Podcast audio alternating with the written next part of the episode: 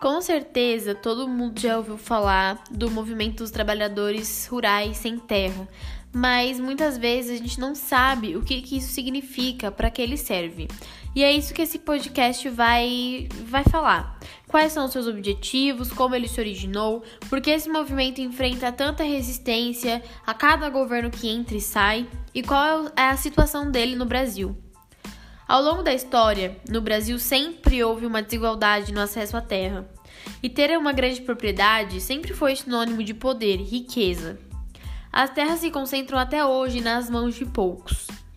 Na época do Império, não havia uma lei que regularizava a posse da terra, ou seja, se uma terra sem dono fosse ocupada por alguém, ela na prática passaria a ser da pessoa que a ocupou, sem precisar de nenhum documento